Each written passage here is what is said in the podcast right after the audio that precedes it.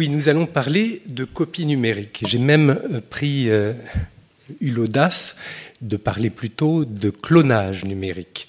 Alors c'est sans doute un terme un petit peu provocateur, mais vous comprendrez, je pense, à l'issue de mon exposé, pourquoi euh, et à quel dessin je l'ai employé.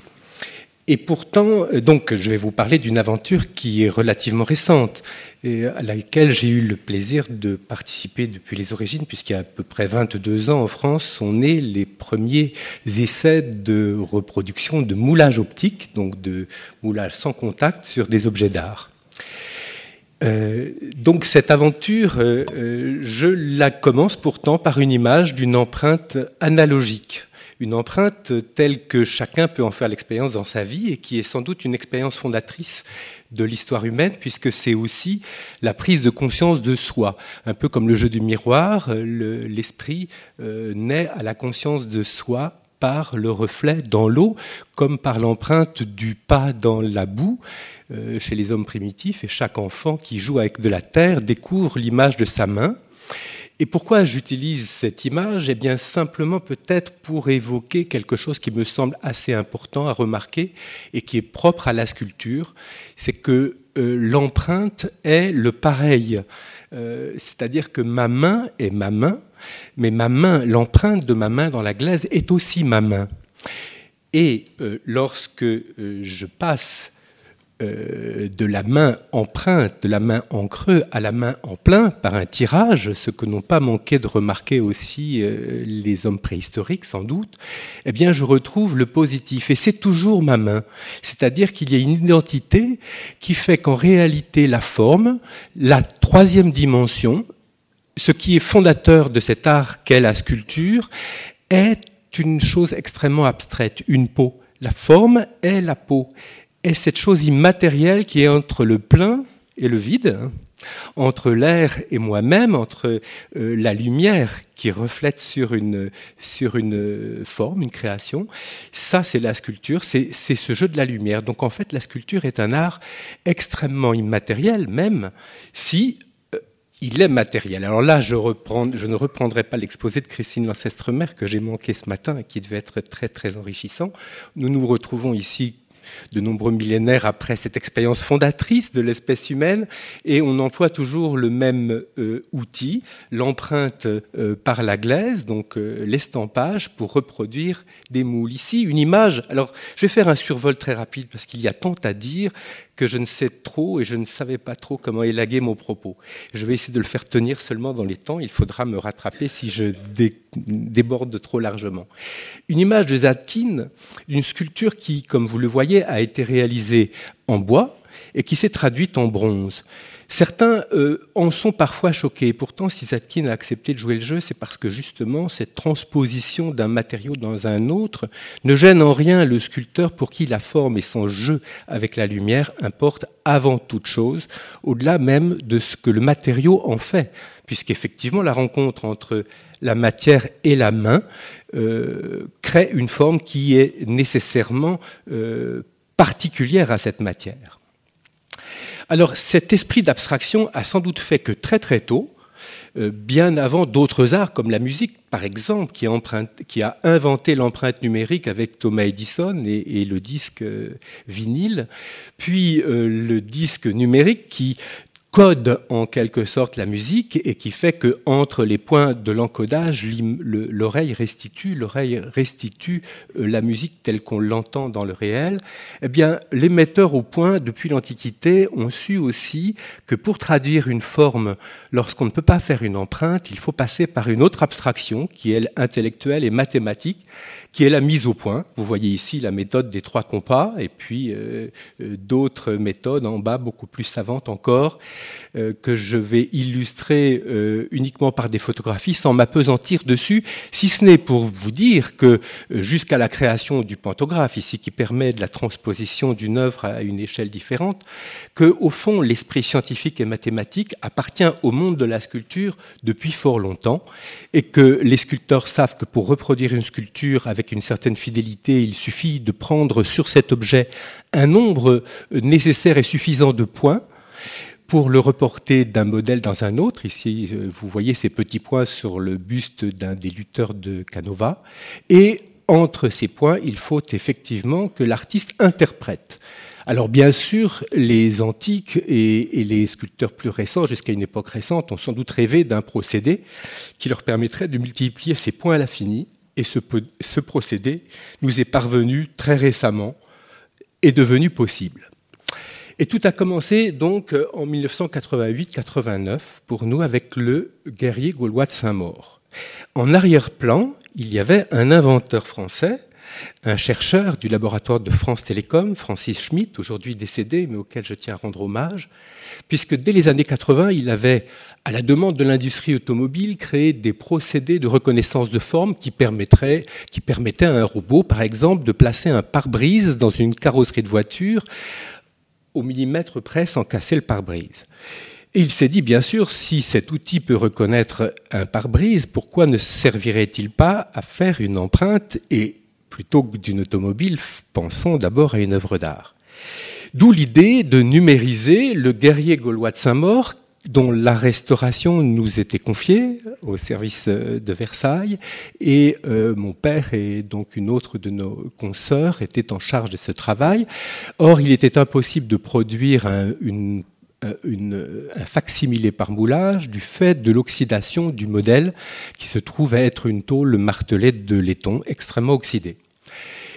Donc la rencontre avec euh, ce nouveau procédé était la manière de se sortir d'affaires. Et voici le premier scanner réalisé. Donc vous voyez ici sur l'image un faisceau laser et ici une caméra qui prend ce faisceau en image et qui ce qui va permettre sur euh, cet élément du visage de prendre un nombre de points suffisant pour restituer ici visualiser sur l'écran d'un ordinateur une image en 3D de cet objet puis un modèle numérique qui est déjà la première copie, la première empreinte sans contact de cet objet.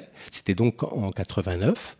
Et cette rencontre nous a permis aussi une autre rencontre avec un autre inventeur au CNRS de Nancy, Jean-Claude André, qui venait de mettre au point le premier prototype de stéréolithographie, ce qui permettait dans un bac de résine de matérialiser un téléphone conçu en CAO par un designer, par exemple. Donc ça a été le procédé qui a permis de reproduire le guerrier gaulois, sa tête du moins, et euh, ensuite de tirer un facsimilé. Quelques années ont passé avec un autre outil français lui aussi, créé par la société Mency en France. Il nous a été possible de numériser cette statue dont vous voyez qu'elle est faite de deux parties, l'une la partie supérieure en marbre et la partie inférieure en calcaire, laquelle, la seconde, étant fragmentée en dix morceaux, il était fort difficile d'appréhender si l'une pouvait vraiment appartenir à l'autre. Donc pour nous, il était nécessaire de faire usage de cette nouvelle technique pour pouvoir expérimenter la mise en place du torse dans un drapé reconstitué, donc numériser chacune des parties, vous voyez ici des nuages de points, chacune des parties a été euh, numérisée euh, puis remontée virtuellement comme un ensemble, ce qui nous a permis de vérifier qu'effectivement le torse entrait bien dans le drapé et donc de concevoir aussi la potence euh, qui a servi, et donc d'étudier aussi euh, quelle pouvait être l'incidence de l'équilibre de la statue dans une zone sismique sensible. Donc ça, c'était en 94-95. Je ne m'apesantirai pas sur le centaure du G7, euh, si ce n'est pour dire que là, il s'agit d'une sculpture contemporaine, une œuvre de mon père, dont vous ne voyez ici quelques copies qui ont été reproduites en stéréolithographie et qui a été euh, un petit peu euh, l'emblème d'une des réunions du G7 qui s'est tenue à Bonn en 1997 et dont l'objectif était d'étudier les conséquences de la modification euh, du droit d'auteur dans l'univers des nouvelles technologies numérique en particulier. Et donc j'avais été invité à l'époque à venir euh, parler de cela. J'étais euh, à ce moment secrétaire général du syndicat des sculpteurs et on voulait connaître l'avis des professionnels. Et je leur ai proposé plus simplement de numériser une sculpture, de la téléporter de France jusqu'à Bonn et de la rematérialiser là-bas, de façon à l'offrir aux cérémonies de clôture du G7 en représentation de ce que pouvait être l'art statuaire de demain, qui, à défaut d'être conçu sur ordinateur, ce qui viendra un jour inévitablement, allait pouvoir voyager euh, par Internet et donc être euh, extrêmement fragilisé en ce qui concerne le droit d'auteur si l'on ne mettait pas en œuvre des nouvelles euh, méthodologies pour que ce commerce reste équitable, le, commerce de l'œuvre originale le reste.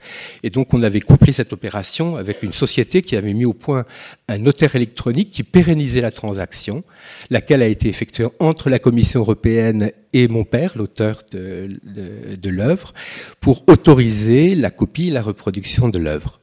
Et donc, euh, nous, avons, envisagé, par exemple, une signature électronique qui n'a pas été mise au point à l'époque, mais qui devrait pouvoir l'être, qui pourrait recouvrir la totalité de l'œuvre très discrètement. Ici, il s'agit d'une autre euh, reproduction. Lorsque nous avons été chercher à Phnom Penh une partie, euh, la partie des œuvres majeures du musée de Phnom Penh pour les emmener à Paris, puis à Tokyo et à Osaka avec celle du musée Guimet euh, pour figurer euh, en 97 ou 18 je, 18, je crois, dans l'exposition sur encore dix siècles d'Arkmer. nous étions évidemment extrêmement inquiets qu'un avion ne s'abîme et fasse disparaître avec lui euh, d'un coup tout un pan entier de, l'histoire de l'art. Or, euh, la numérisation nous aurait semblé une très bonne précaution.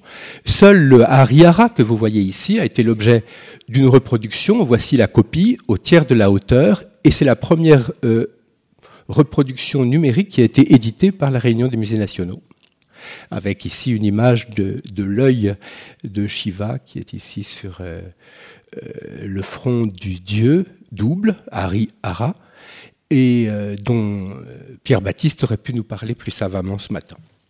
Encore une expérience, le Champollion de Bartholdi, qui a été reproduit en 24 000 couches de papier, Ici, je passerai assez rapidement sur une autre expérience faite avec un autre type de scanner médical, celui-là, sur ce tronçon de sarcophage égyptien dont le masque en plâtre tenant avec des bandelettes de tissu extrêmement fragiles menaçait de se détacher et dont on craignait, en le consolidant, de ne traverser sous le masque, comme vous le voyez ici, dans les tranches qui ont été espacées volontairement, nous craignons de ne traverser un masque qui aurait été antérieur à celui qui était visible, une sorte de, réemploi. En réalité, après modélisation, vous voyez ici que, effectivement, semble qu'il y eut un, un, visage, ce visage étant extrêmement altéré, il n'a pas été jugé indispensable de prendre plus de précautions. Et ce faisant, ça nous a permis quand même de concevoir un système pour travailler en aveugle, à partir du modèle numérique, en réalisant un praticable qui était calqué sur euh, ce modèle numérique, de façon à faire des percements à des profondeurs très précises pour venir chercher des points de collage à quatre points du masque en plâtre et venir le retenir à la structure en bois de façon solide mais réversible. Donc un moyen de procéder en aveugle. Et là, je parlerai d'un de nos regrets, puisqu'il y a quelques succès, mais il y a aussi des échecs les Bouddhas de Bamiyan, dont nous avions alerté à l'occasion euh, de deux conférences faites à l'UNESCO de l'urgence du fait de l'évolution politique de, euh, de cet endroit du monde, à venir numériser ces objets. Ils ne l'ont pas été, et entre les deux images, où déjà une partie du visage avait été abîmée, volontairement. La deuxième image vous montre le désastre qui a suivi et donc les regrets que nous avons de ne pas avoir été plus insistants encore à l'époque. Le colosse d'Alexandrie en 1998 a été pour nous extrêmement important puisque c'est la première fois que nous avons effectivement conçu une restauration entièrement sur le modèle numérique d'une statue.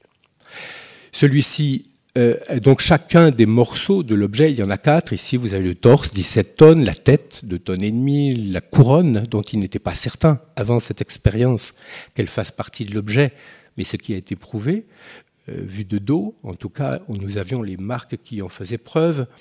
Euh, donc cet objet a été remonté virtuellement et tout a été étudié, y compris encore que nous aurions aimé aller beaucoup plus loin, en faisant des expériences de simulation en soufflerie numérique pour savoir comment l'œuvre se, comporterait dans des vents dominants, puisqu'il était prévu à l'époque par les Égyptiens qu'elle soit présentée en front de mer, là où se dressait autrefois le fameux phare. Elle ne l'est pas, fort heureusement, parce qu'il n'est pas certain que le montage que nous ayons conçu aurait pu supporter certaines grandes tempêtes.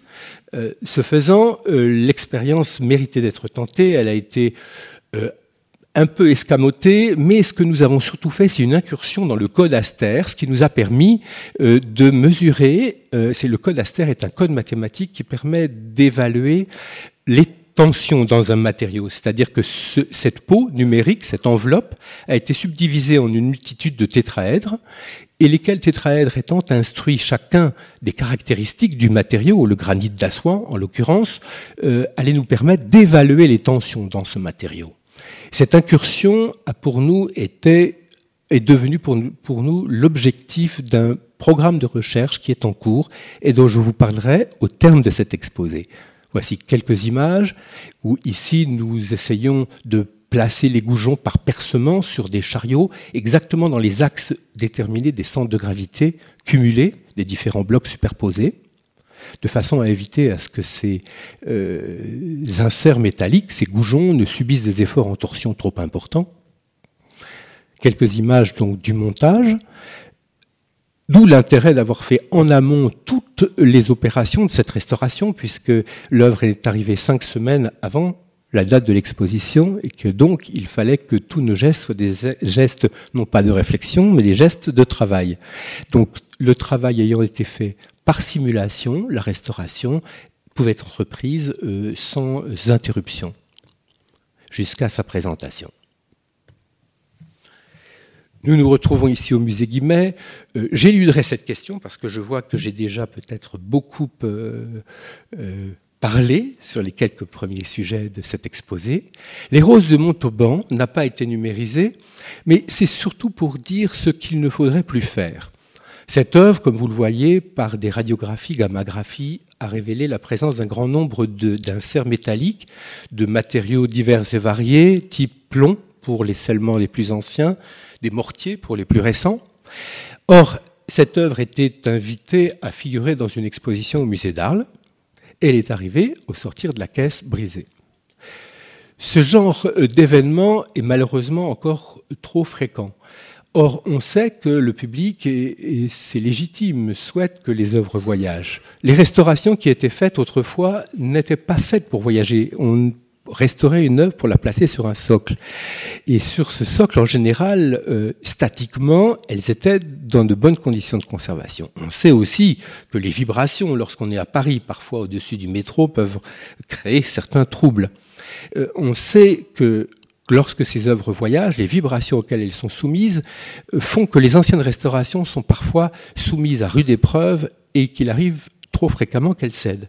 Donc ce sont des attentions auxquelles il faudra euh, qu'on porte euh, toute notre réflexion pour que, à l'avenir, la conception des restaurations prenne en compte cette nécessité pour les œuvres de voyager et que dès la conception, on, euh, on imagine des solutions différentes. C'est alors qu'arrive dans notre expérience professionnelle la euh, statue Neptune découverte à, Arles dans le Rhône en même temps que le fameux buste de Jules César qui a fait si tant est qu'il soit de, un Jules César, la question reste ouverte, euh, et qui a fait couler beaucoup d'encre. Donc cette œuvre, fragmentée en quatre parties, ici la base, le genou,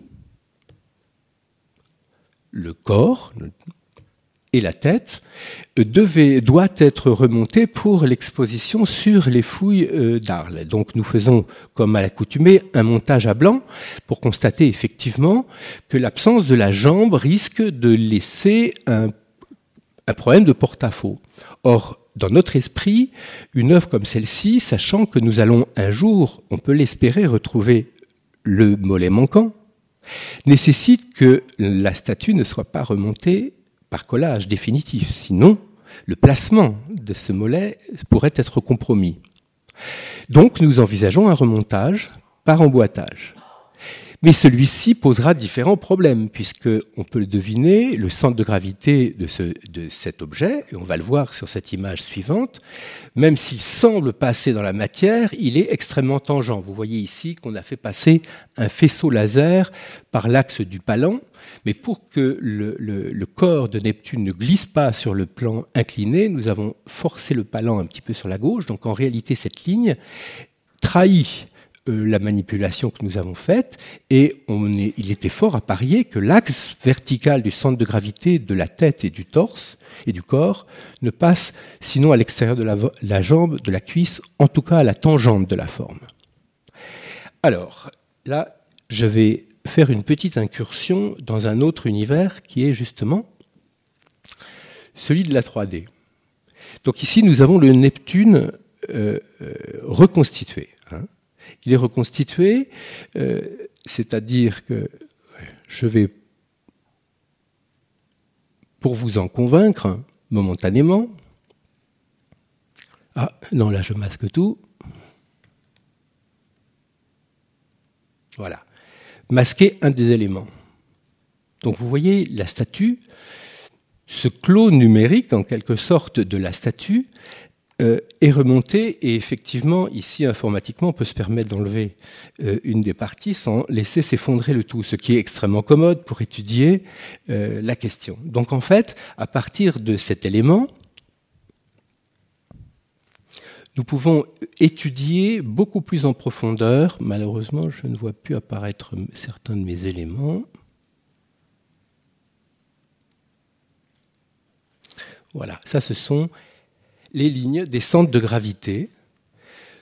Ici, euh, euh, de la tête, du torse, euh, vous voyez que cette ligne passe à la tangente de la forme et à l'extérieur.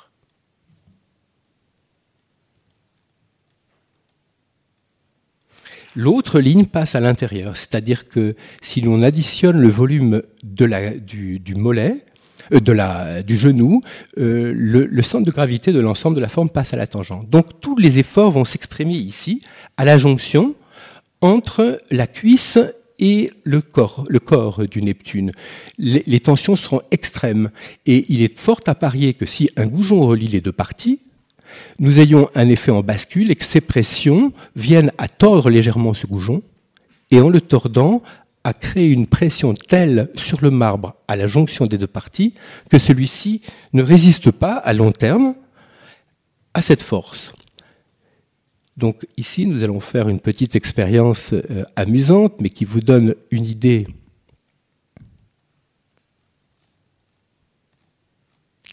de ce que permet cette nouvelle technologie. Ici, nous pénétrons dans la tête de Neptune.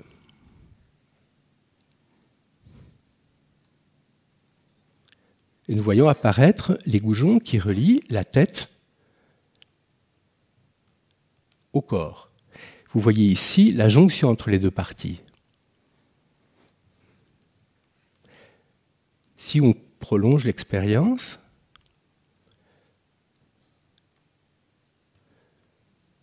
nous entrons dans le corps de la statue. Et vous voyez ici que nous avons un grand goujon qui va réunir les deux parties dont je vous expliquais tout à l'heure que les efforts allaient s'exprimer à la tangente de ces deux lignes vertes que vous voyez traverser ici la peau de l'œuvre, et que ces efforts seront extrêmement accumulés à ces endroits-là. Donc ce gros goujon, lui, pourrait exprimer un effort, euh, subir un effort tel qu'il se torde, aussi avons-nous imaginé de placer en plus, euh, je me trompe de côté, il ne faut pas être dyslexique, nous avons placé ici un autre élément qui va être un tendeur, que vous voyez ici exprimé par cette ligne grise. Ce tendeur donc, euh, va passer par un petit trou très fin, ça va être un câble, et ce câble va permettre de rééquilibrer les efforts de l'attraction terrestre dans le matériau. Donc maintenant, on va voir comment les choses s'expriment. Et pour pouvoir ensuite passer, donc tout va être conçu, tous les trous vont être euh, euh, mis en place très précisément en fonction du calcul de statique qui va être fait sur l'objet. Donc la simulation de la restauration va nous permettre ensuite de transposer très précisément. Encore faut-il avoir des outils pour effectuer cette transposition. Et ces outils, ce sont des plans. Vous voyez ici le nombre de plans qui va être utile, parce que par deux plans passe un axe. Et ces, plans vont nous permettre de repérer sur la statue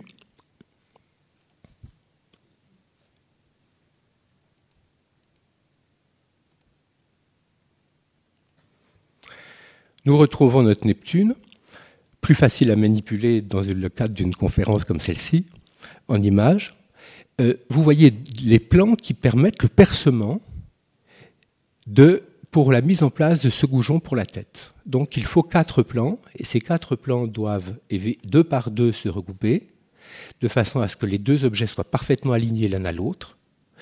Et donc ils vont nous déterminer l'axe par lequel les percements vont être faits. Donc les deux objets sont placés très précisément sur des chariots, de façon à se mettre précisément en place l'un par rapport à l'autre. Une perceuse est elle-même montée sur un chariot entre les deux et dont le sens est réversible, de façon à faire un percement dans le même axe. les outils, donc les forêts, sont eux aussi alignés par des faisceaux laser qui reproduisent exactement les plans déterminés sur euh, informatique et ce qui permet donc d'installer tout un ensemble de goujons qui ont été conçus eux aussi euh, de façon à ce que le poids vienne s'asseoir sur le matériau, sachant que nous sommes aussi près que possible des centres de gravité là où c'est le cas, comme pour la tête par exemple, de façon à ce que ces inserts ne subissent pas d'efforts en torsion.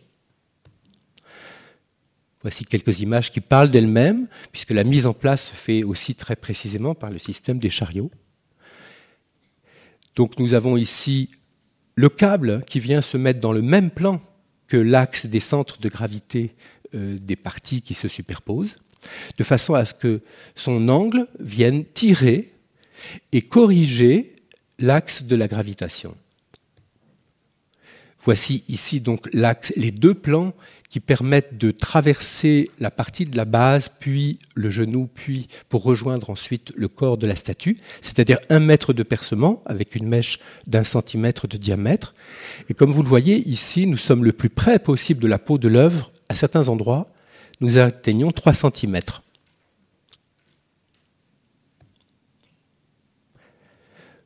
L'œuvre n'étant étant à l'origine conçu sans doute pour être noyé dans un mortier, est ici placé sur des éléments techniques en acier, qui sont parfaitement euh, réglables puisqu'il s'agit de tiges filetées. L'œuvre s'emboîte tout simplement. La mise en place de la statue se fait extrêmement facilement si tant est qu'on respecte euh, l'axe du centre de gravité, de façon à ce que les goujons se présentent parfaitement parallèlement au trou et au fourreau qui doit s'insérer dedans. Et évidemment, pour rééquilibrer la statue et éviter que les tensions ne s'expriment, ici vous avez en, B l'axe vertical, en A, C, l'axe vertical du centre de gravité, ici en B, et donc les tensions qui pourraient euh, s'exprimer sur le marbre. Vous avez ici en C la ligne tangente la plus extérieure que nous ayons pu créer pour placer notre tendeur, qui lui va s'arrêter à peu près à l'endroit où nous avons le chiffre C et se fixer dans euh, le, corps du Neptune. Et donc, nous allons avoir un troisième vecteur violet qui va en résulter et qui va faire que la charge va se répartir entre les deux surfaces. Et voici donc la composition euh, de ces éléments techniques qui sont totalement réversibles puisqu'ils ne sont pas collés. Ainsi, en serrant ce petit écrou, on crée une tension qui provoque l'écartement de cette fusée à trois étages, euh, qui est composée de, chevilles euh, extensibles, qui permettent donc de se fixer dans le marbre euh, très précisément, mais de pouvoir s'éliminer facilement, ce qu'un collage ne pourrait pas faire. Donc voici l'installation du tendeur, qui est la clé de voûte de cette restauration son serrage, et le serrage final en bas de la statue. Donc il s'agit de tendre le câble jusqu'à ce que le petit papier qui est ici pincé et qui exprime la tension très forte, alors même que le marbre n'est pas encore complètement, le, le, n'a pas encore relâché la totalité du poids du marbre, la tension est telle que la feuille de papier est pincée, c'est-à-dire qu'elle tord légèrement le goujon. À partir du moment où on aura donné trois ou quatre coups de tour de vis euh, à ce serrage, la petite feuille de papier sera détendue, tandis qu'une autre à l'autre extrémité sera pincée à son tour. Ça veut dire que l'équilibre sera trouvé. Voici l'ensemble de la composition de cette euh, restauration. La mise en place donc de la tête et l'œuvre restaurée avec je pense, autant d'élégance qu'il était possible. Alors cette œuvre, évidemment, est démontable. Donc, à la différence de l'œuvre de... Je vais peut-être déjà avoir dépassé mon temps. À la différence euh, de l'œuvre euh, du musée de Montauban, de l'Eros, euh, vous pouvez imaginer qu'effectivement, celle-ci voyagera démontée et qu'elle sera remontée dans le musée qui l'accueillera. Ce qui fera toute la différence, c'est qu'effectivement, aucun risque ne sera pris pour son transport. Il reste encore pour nous à étudier ce socle antisismique qui a été conçu euh, à l'occasion du voyage des œuvres d'Arkmer au Japon, mais qui n'a jamais été encore réalisé, et qui va faire donc l'objet d'une étude scientifique dont euh, tout à l'heure je vous parlais, et qui commence à présent.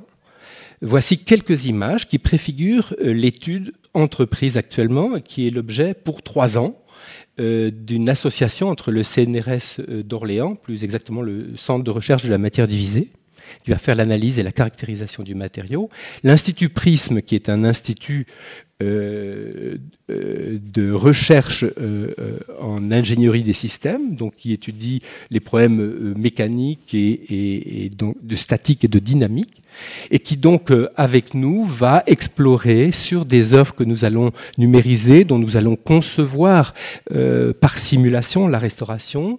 Nous allons soumettre à leur étude de façon à ce que chaque goujon soit étudié, l'impact sur le matériau soit étudié, statiquement ou dynamiquement, jusqu'en cas de séisme, euh, de façon à ce que, euh, y compris les parades que nous pouvons proposer, comme le socle antisismique que je vous ai montré tout à l'heure, soient analysées, que des caisses éventuellement nouvellement conçues soient euh, imaginées et proposées, avec à terme comme objectif de créer un laboratoire de recherche qui n'existe pas encore, évidemment, qui soit euh, dédié à l'exploration des problèmes de structure pour la restauration de sculptures.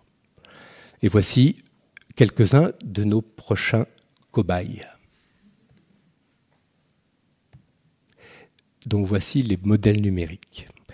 Vous comprenez à présent pourquoi je parlais de clones, c'est-à-dire que dès lors que nous prenons en compte à la fois les problèmes intrinsèques, la forme du matériau, les caractéristiques de ce matériau, le contexte dans lequel ce matériau vit, c'est-à-dire il est sur la Terre, il est soumis à l'attraction terrestre, il peut être transporté et subir des vibrations, il peut être soumis à un tremblement de terre, on a déjà presque tous les moyens d'analyser tous les phénomènes physiques que cet objet pourrait subir, quelle que soit sa position. Donc, il ne s'agit plus seulement d'une copie, mais bien de la tentative d'élaborer un clone sur lequel toutes les expériences peuvent être faites, effectuées en préalable à une intervention de conservation ou de restauration sur un objet.